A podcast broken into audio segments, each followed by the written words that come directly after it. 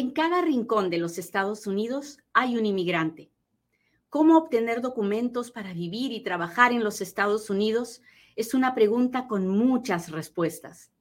Yo soy Katia Quiroz, abogada de inmigración, y en Inmigrando con Katia encontrarás todas las respuestas.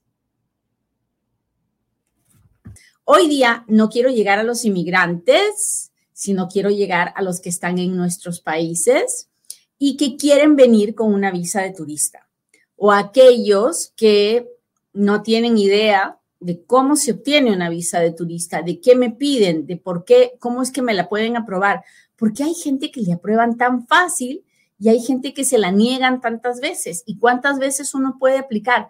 Todas esas preguntas que generalmente nos hacemos y que le preguntamos al tío, al primo, al compadre, al, al hijo del vecino, del amigo, y que nos dicen lo que quieren y nosotros les creemos. Así que este es el momento, por favor, machúquele al botón de compartir. Y si ya lo hizo, póngame un dedito, póngame un corazoncito, dígame, Katia, ya lo compartí.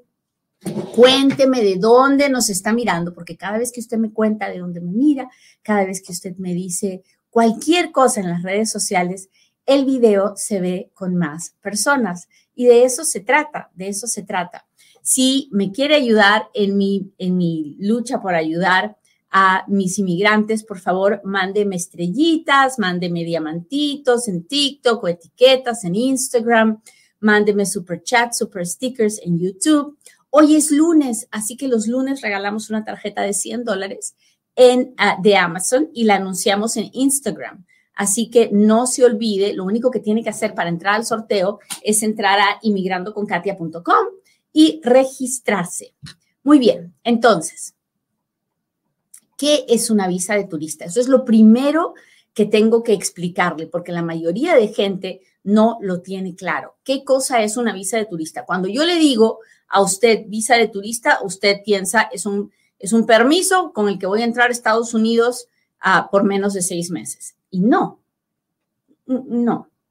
La visa de turista es un permiso para pararme en un puerto de entrada para pararme en un aeropuerto, en un, eh, en un cruzar la frontera terrestre o en un puerto marítimo y pedir permiso para entrar. Tener una visa de turista no significa que voy a entrar a los Estados Unidos. Por eso es que usted habrá escuchado alguna vez de gente que tenía visa de turista, pero que llegaron al aeropuerto y los devolvieron, o que trataron de cruzar por la frontera y les, y, los, les cancelaron la visa y los mandaron a su casa, los mandaron de regreso a su país. Sí, sí, sí sabe, sí me está, sí me está siguiendo. A ver, cuénteme si me está entendiendo. Cuéntemelo todo.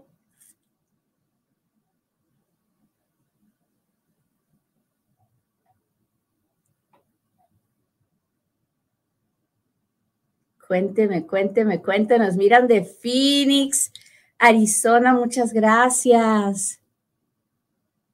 Cuénteme. Hola, Leno Rivera, gracias por estar aquí. Oklahoma presente, Ubaldo, gracias. Marisabel Flores, diente de paleta, muchas gracias. Hola, Marco. Entonces, la visa de turista no es un permiso para entrar. La visa de turista es un permiso para pararse en un lugar donde puedo pedir la entrada. ¿Ok? Si el gobierno en el aeropuerto, en la frontera o en un puerto marítimo me dice, ok, puedes pasar y me da generalmente un permiso de seis meses, significa que me puedo quedar seis meses, la respuesta es no necesariamente. ¿Cómo? Pero si me han dado el permiso, Katia, tú me, acá dice que me puedo quedar seis meses. Es complicado de explicar y es más complicado de entender.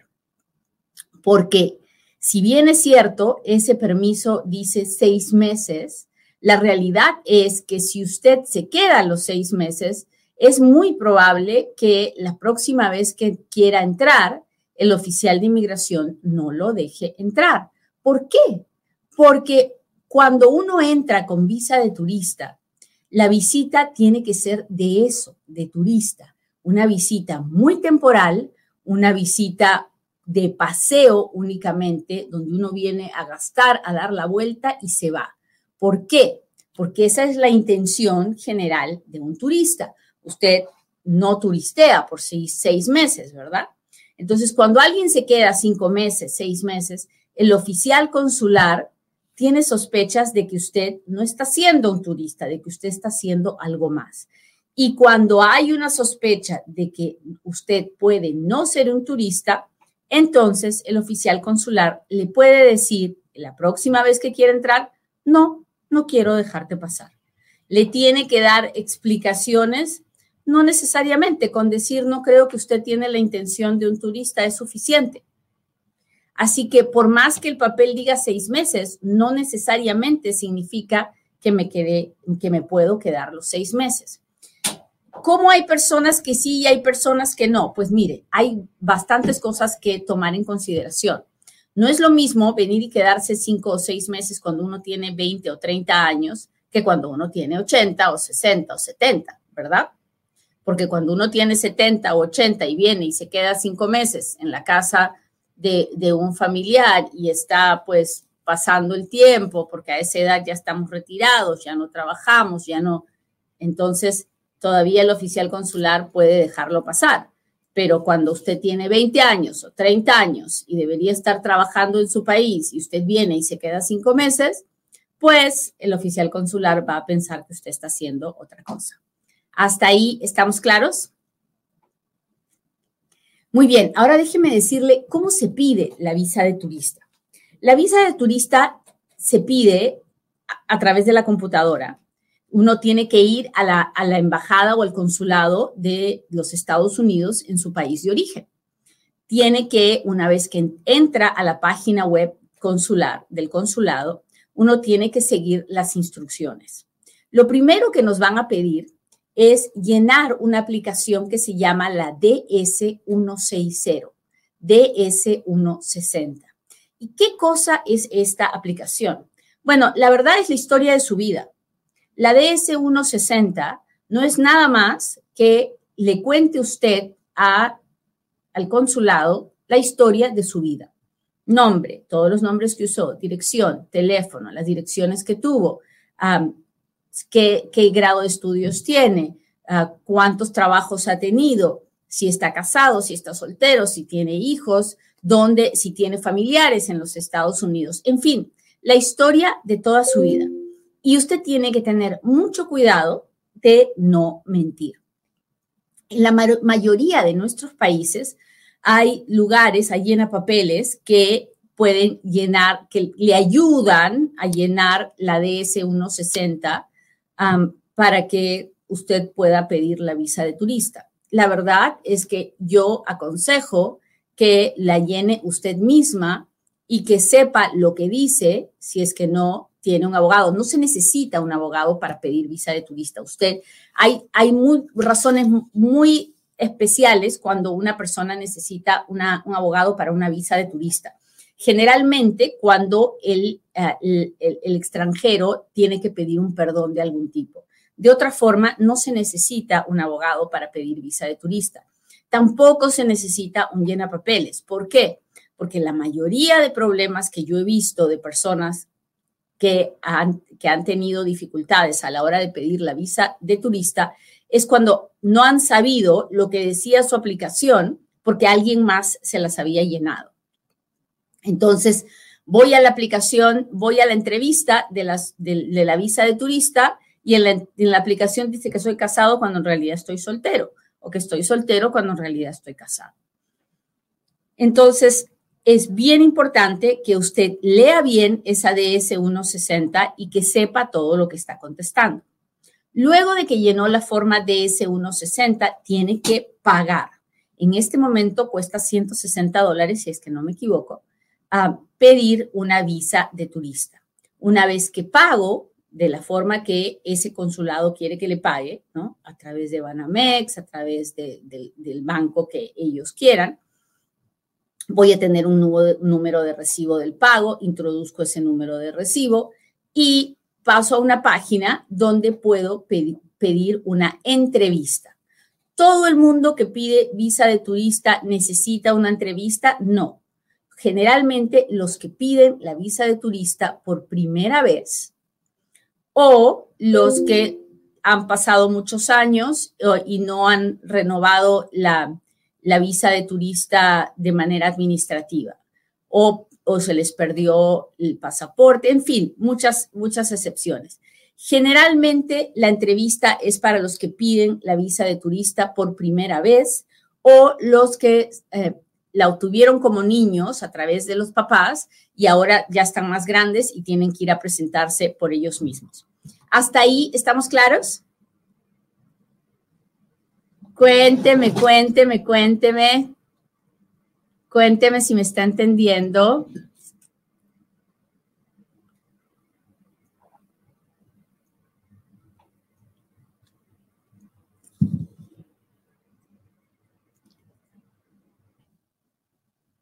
Hola, hola, ¿cómo están? Bonito día. Los nos mira desde Texas. Muchas gracias. Gracias, gracias. Hola Carolina Muñoz, ¿cómo estás? Gracias por estar aquí. Hola Maribel. Muy bien.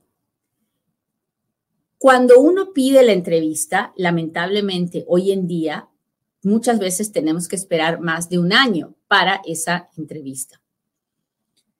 Y durante, una vez que ya llenamos la DS 160, ya pagamos y ya me dieron la entrevista, entonces me siento a esperar que llegue el día de mi entrevista. ¿Y qué documentos tengo que juntar? Bueno, la, necesito llevar pruebas de que mi intención a la hora de pedir la visa de turista es la intención de un turista. O sea, que tengo tengo lazos con mi país que son fuertes, que prueban que mi intención no es abandonar mi país, irme a vivir a los Estados Unidos. Básicamente, eso es lo que quiere ver el oficial de inmigración. Ahora, ¿usted podrá enseñar esas pruebas? Lo más probable es que no, pero es bueno que las lleve, porque si el oficial consular tiene alguna duda, y desea mirar los documentos, documentos, lo mejor es que usted los tenga con usted. Entonces, ¿qué voy a juntar? Para ir a mi entrevista de la visa de turista, voy a probar que tengo un trabajo, un trabajo que es estable. ¿Cómo hago eso? Pues una carta de empleo, los talones de cheques, cualquier, las pruebas de que viajo a otros países por mi trabajo o que en fin, lo que esté a pruebas relacionadas al trabajo. Si estoy casado, pues mi acta de matrimonio. Si tengo hijos, las actas de nacimiento de mis hijos.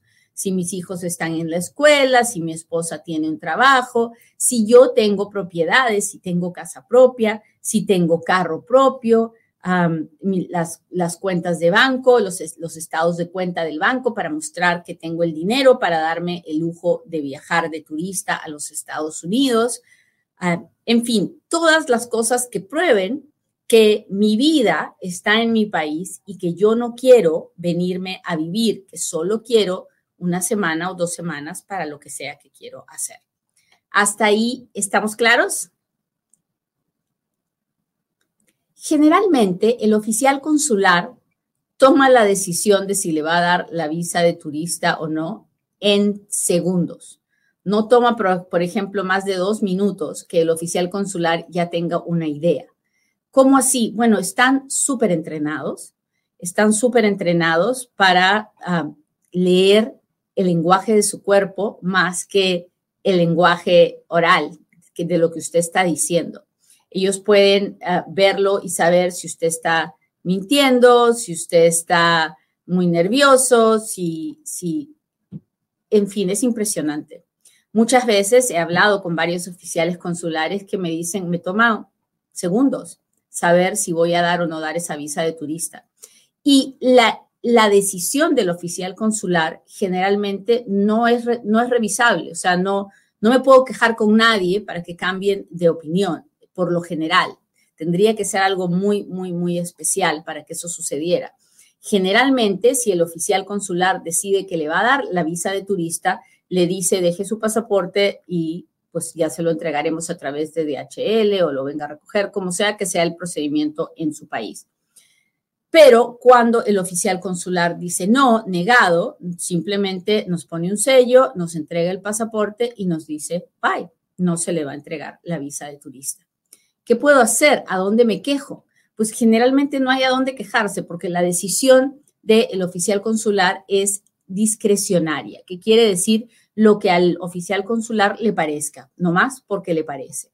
Si usted pregunta una explicación, el oficial consular va a decir, pues no creo que usted tiene suficientes lazos en su país. No creo que usted tiene intención de turista. Yo creo que es posible que usted, es posible que usted se venga a vivir a los Estados Unidos.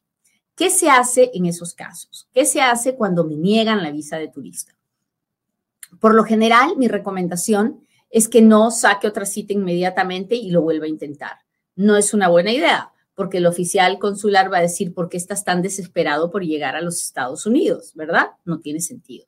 Si usted lo que quería era venir de paseo a los Estados Unidos y los Estados Unidos no le dio el permiso de pasear aquí, pues vaya y gaste su dinero en otro lugar.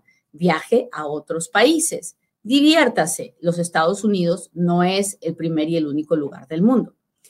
Años después, usted, si quiere, podrá intentar, no inmediatamente, no al año, no a los dos años. Generalmente he visto que hay más resultados cuando la persona espera de tres a cinco años para volver a aplicar y cuando la persona puede demostrar que ha viajado a otros países, que ha sido turista en otros países y que siempre ha regresado a su país de origen, a su país natal. Hasta ahí, ¿estamos claros? Cuénteme si me está entendiendo.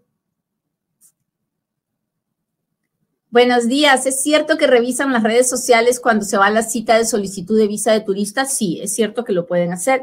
En la DS160, en la aplicación de visa de turista, le van a preguntar si tiene redes sociales, le van a preguntar cómo lo encuentran en las redes sociales por favor no mienta, porque para ellos es bien fácil darse cuenta ah, de cómo está usted en las redes sociales y de encontrar la información. Y si se dan cuenta que usted ha mentido, eso es suficiente para negarle la visa de turista.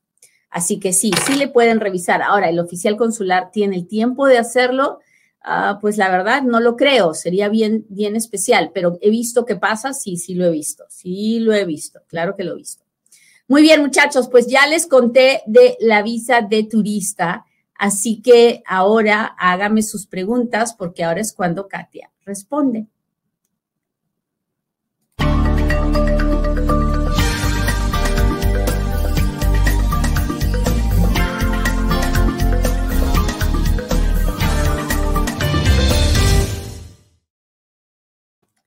Muy bien, veamos cómo están las cosas, cuántos comentarios tenemos. Déjenme ver si tengo algún super chat o algún super sticker aquí.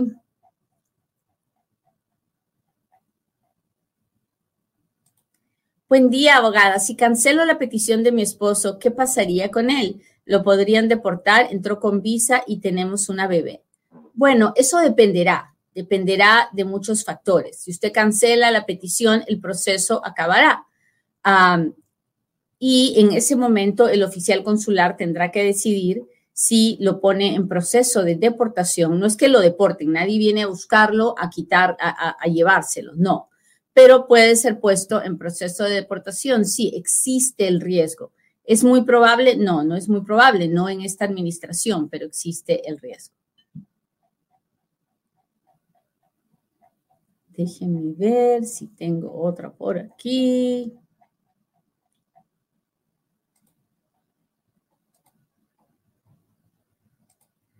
Hola, me llegó mi permiso de trabajo por visa U enero del 2017. ¿Cuánto más me falta para la visa? Bueno, eso es, eh, nadie le puede decir. Yo esta semana que pasó he recibido aprobaciones de visa U, no de permiso de trabajo de buena fe, pero de visa U de marzo del 2017 y otra de junio del 2017. Y también estoy recibiendo muchos permisos de trabajo de buena fe del 2016 y 2017. Así que estamos en esas fechas ¿Cuánto demorará? No lo sé. Espero que para después de octubre ah, avancemos porque en octubre es cuando empieza el año fiscal de inmigración. Ah, déjeme ver, déjeme ver. Si yo estoy casado y mi esposa está embarazada en Estados Unidos, ¿me sale un adelanto de cita cuando vaya a dar a luz? Ah, no lo sé, Alex. Usted puede pedir un para pedir un adelanto de cita. Primero, usted tiene que tener una cita. primero. Y, y pues luego puede pedir un adelanto. Espero que su esposa sea ciudadana americana si es así, usted puede ir a pedir un adelanto de cita y explicar que de ninguna manera quiere venir a vivir a los Estados Unidos, que es simplemente que su hijo va a nacer ahí porque su esposa así lo quiso y que usted quiere acompañarlos. Eso es lo único que puede hacer. Leonel dice, ¿se puede aplicar a la residencia estando bajo el DACA? Ah, siempre y cuando tenga alguna petición familiar, una visa de inmigrante para pedir la residencia. DACA no da lugar a la residencia. Así que solo con el DACA no, no se puede, pero si tiene otra forma de arreglar, sí se va a poder. Muy bien, déjeme ver. Se necesita un perdón antes de pedir la visa. Ay, ¿qué hice? ¿Qué hice? Ya no le, no le no puedo leer en mi TikTok por alguna razón que no comprendo.